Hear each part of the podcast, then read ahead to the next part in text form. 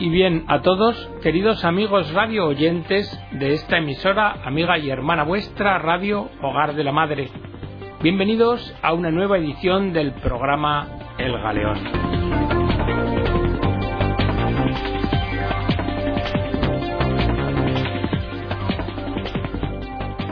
En los programas anteriores hemos tratado sobre la persona humana, su realidad dual al menos como cuerpo y alma. Hemos hablado de la trascendencia de la persona, de su vocación y del significado de la libertad. Ahora vamos a adentrarnos en el tema referente a la homosexualidad. Vamos a comenzar con una noticia que daba Info Católica en septiembre de 2013 referente a la ley rusa de defensa de los menores contra la propaganda homosexual. Y decía así, resumida, los medios de comunicación occidentales han dedicado parte del verano pasado a desacreditar a Rusia a causa de la ley que han aprobado recientemente en dicho país que protege a los menores de la información dañina para su salud y desarrollo. Directamente la propaganda de los colectivos activistas homosexuales ha descalificado la ley como ley anti-gay, a tal punto que han llegado a comparar los Juegos Olímpicos de invierno a celebrar en Sochi en 2014 con los Juegos Olímpicos que se celebraron en su día en la Alemania nazi. Pero esta cuestión esta información suscita interrogantes. ¿Son ciertas estas acusaciones de los medios de comunicación y lo afirmado por los lobbies homosexuales? ¿Nos encontramos ante alguna norma legal que quiera vulnerar derechos fundamentales?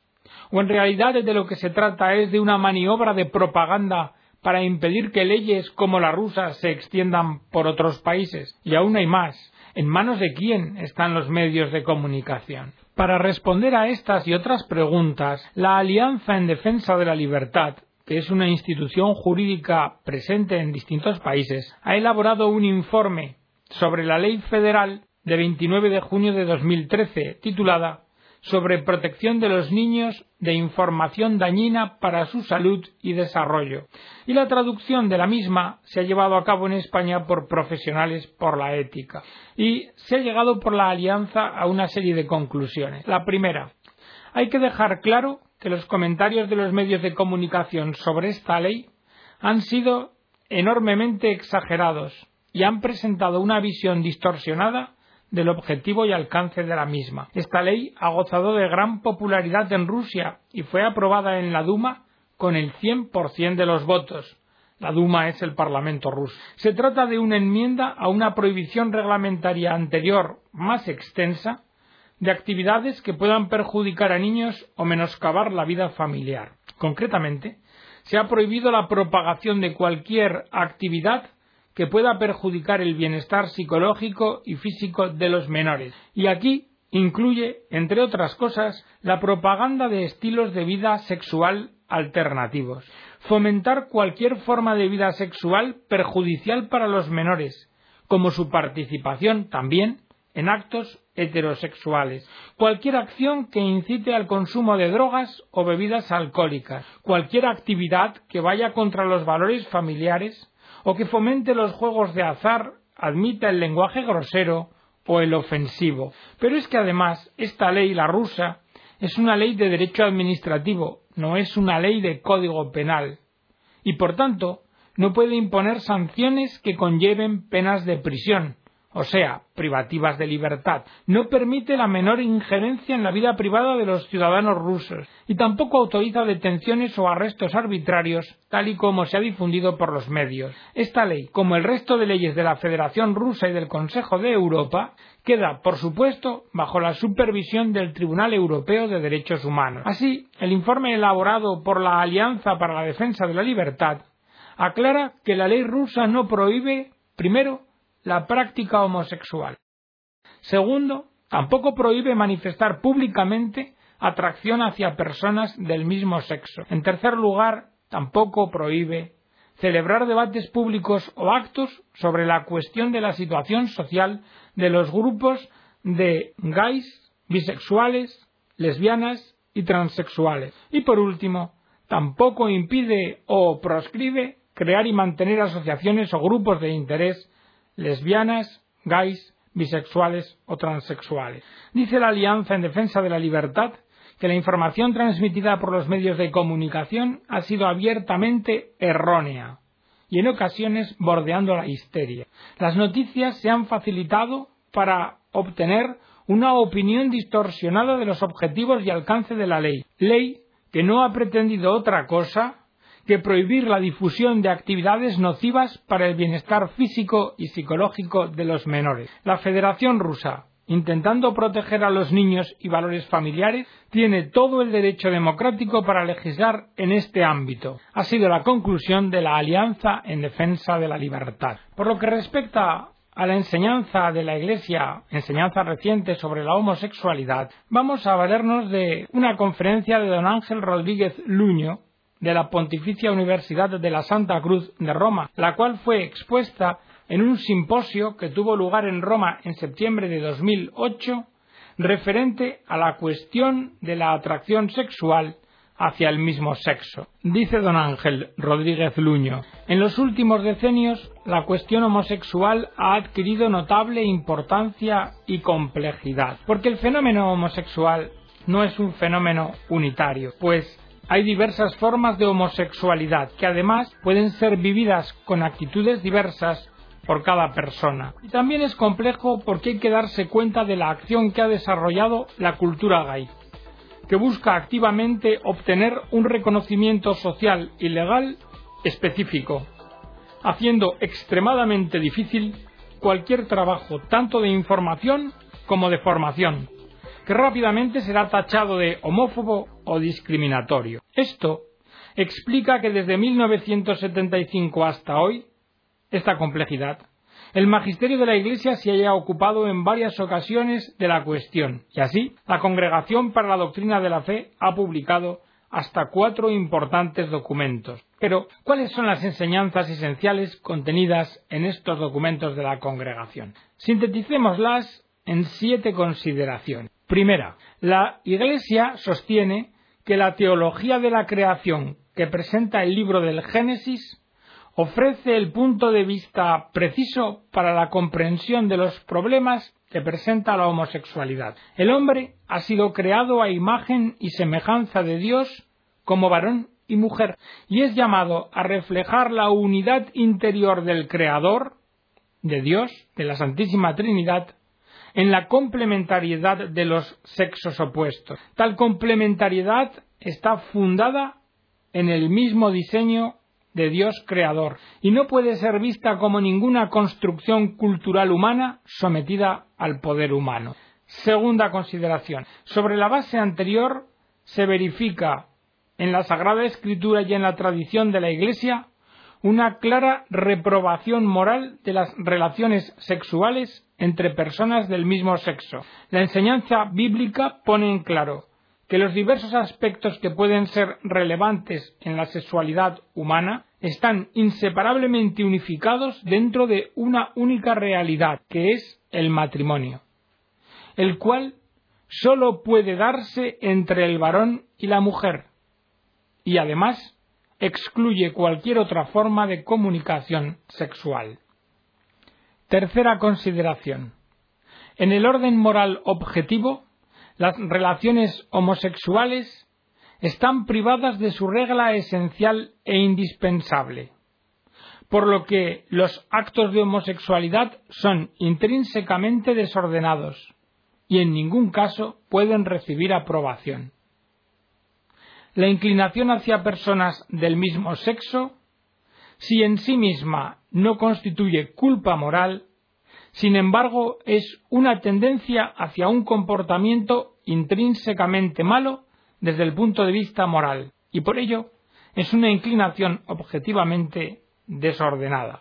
Cuarta consideración. La persona imagen de Dios tiene siempre una dignidad inherente y se debe deplorar con firmeza que las personas homosexuales hayan sido o puedan ser todavía objeto de expresiones malvadas y de acciones violentas. Estos comportamientos, de producirse contrarían los principios elementales sobre los que se basa una sana convivencia civil, pues la dignidad propia de toda persona debe ser siempre respetada en palabras, acciones y en las legislaciones. Pero este respeto debido a la dignidad de las personas no autoriza a abdicar de la verdad, ni a sostener que dichas relaciones homosexuales no sean desordenadas, y todavía menos admisible resulta el reconocimiento legal de uniones entre personas del mismo sexo, o sostener que tengan derechos de adopción. Hay que considerar que la relevancia pública del matrimonio se fundamenta no sobre el hecho de ser cualquier institución de amistad o de relación humana, sino en que es un estado de vida, aceptado libremente por los cónyuges, pero no establecido por ellos, estado que a su vez está dispuesto en favor del bien común, ya para el orden de las generaciones, ya para la supervivencia de la sociedad, ya para la educación y socialización de los hijos, la pretensión de equiparar o asimilar uniones homosexuales y matrimonio carece manifiestamente de fundamento, y si fuese establecida, comportaría una redefinición del matrimonio gravemente nociva para el bien común. Quinta consideración. La tendencia sexual no constituye una cualidad semejante a otras que diferencian por la naturaleza, como la raza o el origen étnico, respecto de la garantía jurídica de la no discriminación. Pero si falseando la verdad se considerase de esa forma, fácilmente podría ser entendida la homosexualidad como fuente positiva de derechos humanos, lo que sería claramente dañino para el bien común. Y sexta consideración. La Iglesia defiende que cuantos afirman tener tendencias homosexuales deben ser acogidos con la misma amistad y comprensión con la que se acoge a todos los demás fieles. Y también deben contar con los medios espirituales a disposición de todos, entre los cuales tienen especial importancia los sacramentos de la penitencia y de la Eucaristía, además de contar con ayuda del médico correspondiente cuando sea necesario o conveniente, con la finalidad de llegar a tener la capacidad que permita controlar las propias tendencias, lo cual por lo demás es un objetivo al que están llamadas todas las personas. Los fieles con tendencias homosexuales están llamados, como todos los demás, a luchar por vivir las virtudes cristianas, también la castidad, aspirando, a través de la lucha y el combate personal, a la santidad de los hijos de Dios. En definitiva, podemos decir que el reciente magisterio de la Iglesia confirma el juicio moral negativo que la Iglesia siempre ha sostenido sobre los comportamientos homosexuales, pero insta a una mayor atención a la persona con tendencias homosexuales e insiste en el respeto de su dignidad como persona humana. Tras esta exposición de la enseñanza eclesial reciente sobre la homosexualidad, conviene ahora tratar el aspecto científico para que conozcamos lo que es la historia de una normalización. Aquí vamos a tratar sobre la decisión de la Asociación de Psiquiatras Americanos de suprimir la homosexualidad de la lista de afecciones sexuales en el año 1973. Antes de 1973, la homosexualidad estaba catalogada por esta asociación que hemos dicho como una afección mental, como una desviación sexual. Y en la sección correspondiente, la 302, se especificaba, entre otros extremos, que las personas homosexuales forman una categoría de individuos cuyo interés sexual está dirigido prioritariamente hacia objetos diferentes de la persona del otro sexo, hacia las relaciones sexuales realizadas en circunstancias extrañas.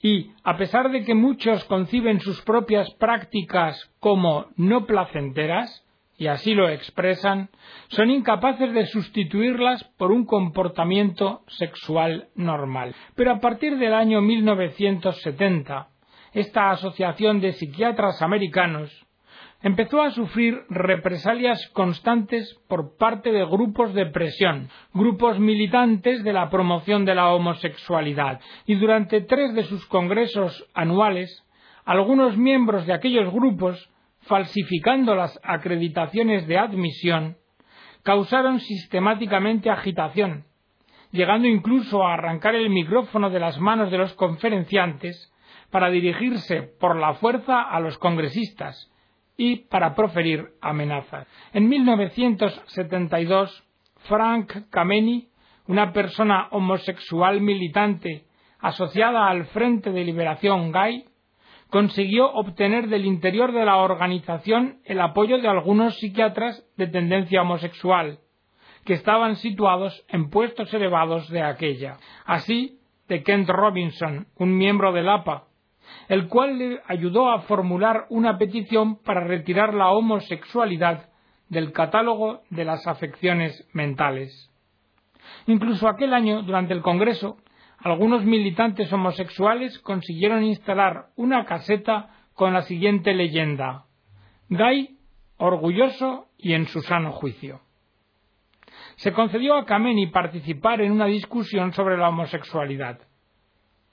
Poco tiempo antes del siguiente Congreso, el del año 1973, varios psiquiatras que se oponían al proyecto de Kameni se organizaron. Los doctores Irving Bieber y el psicoanalista Charles Socarides, que es uno de los más eminentes especialistas, favorecieron la iniciativa.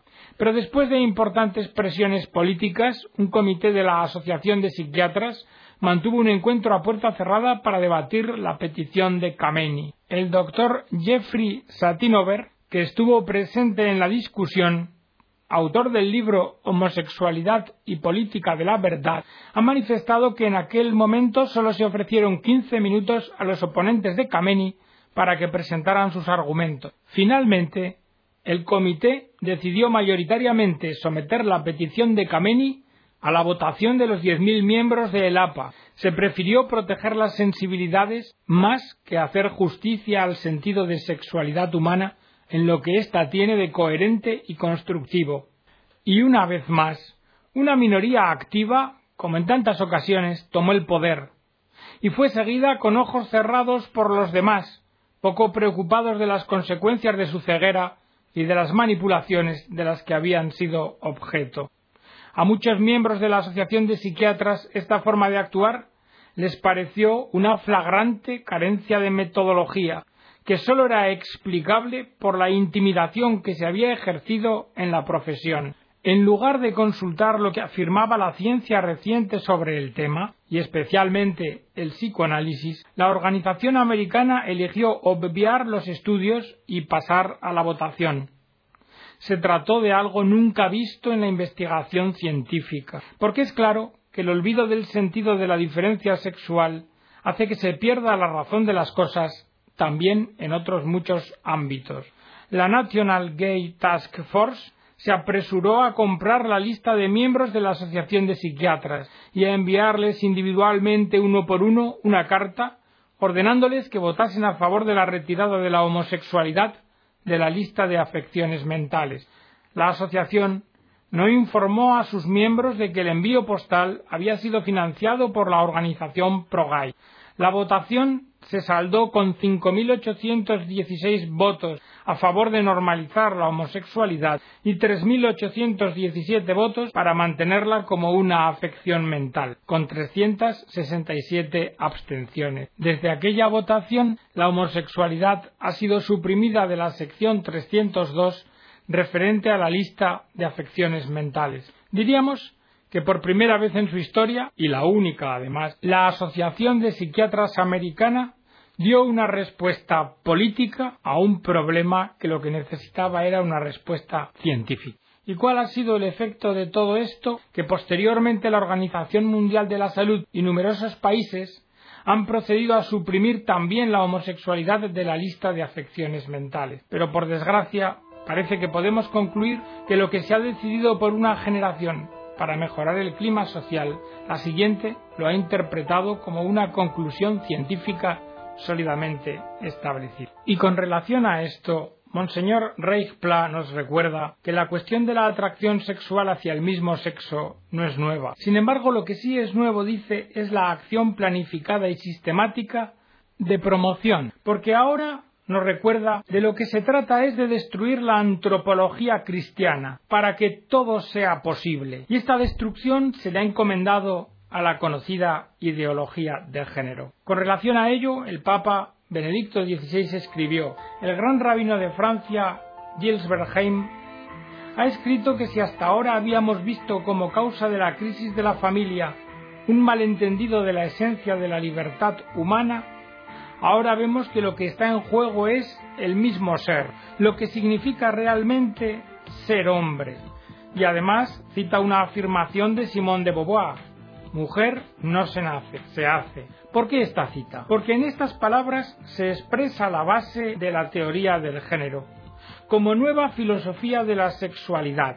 Según esta concepción, el sexo ya no es un dato originario de la naturaleza, sino un papel social a rellenar que se decide autónomamente. Pero la falacia de esta teoría, una falacia profunda, es evidente. En ella, el hombre niega tener naturaleza preconstituida, niega la propia naturaleza y él mismo decide que es él quien la debe crear. Según el relato bíblico, todo lo contrario.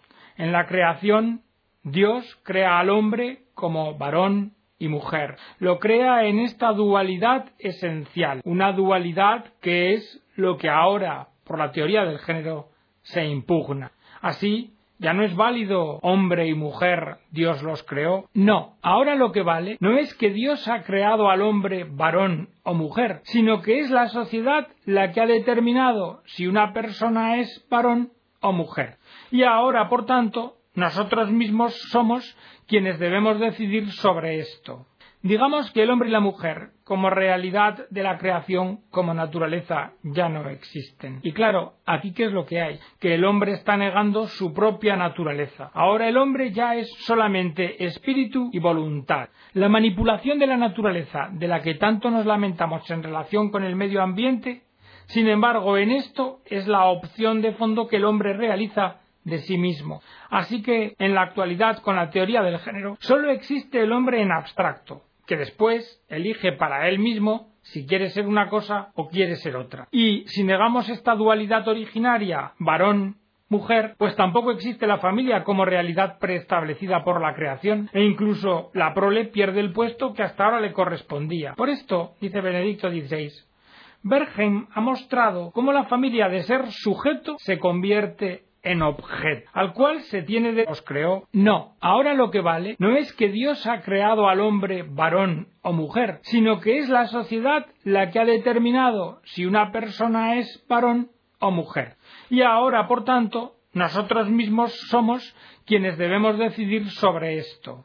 Digamos que el hombre y la mujer, como realidad de la creación, como naturaleza, ya no existen. Y claro, aquí qué es lo que hay? Que el hombre está negando su propia naturaleza. Ahora el hombre ya es solamente espíritu y voluntad. La manipulación de la naturaleza, de la que tanto nos lamentamos en relación con el medio ambiente, sin embargo, en esto es la opción de fondo que el hombre realiza de sí mismo. Así que, en la actualidad, con la teoría del género, solo existe el hombre en abstracto, que después elige para él mismo si quiere ser una cosa o quiere ser otra. Y si negamos esta dualidad originaria, varón, mujer, pues tampoco existe la familia como realidad preestablecida por la creación, e incluso la prole pierde el puesto que hasta ahora le correspondía. Por esto, dice Benedicto XVI, Bergheim ha mostrado cómo la familia de ser sujeto se convierte en objeto, al cual se tiene derecho y que como objeto se puede adquirir. Allí donde la libertad de hacer se convierte en libertad de hacerse por uno mismo, necesariamente al final se llega a negar al Creador.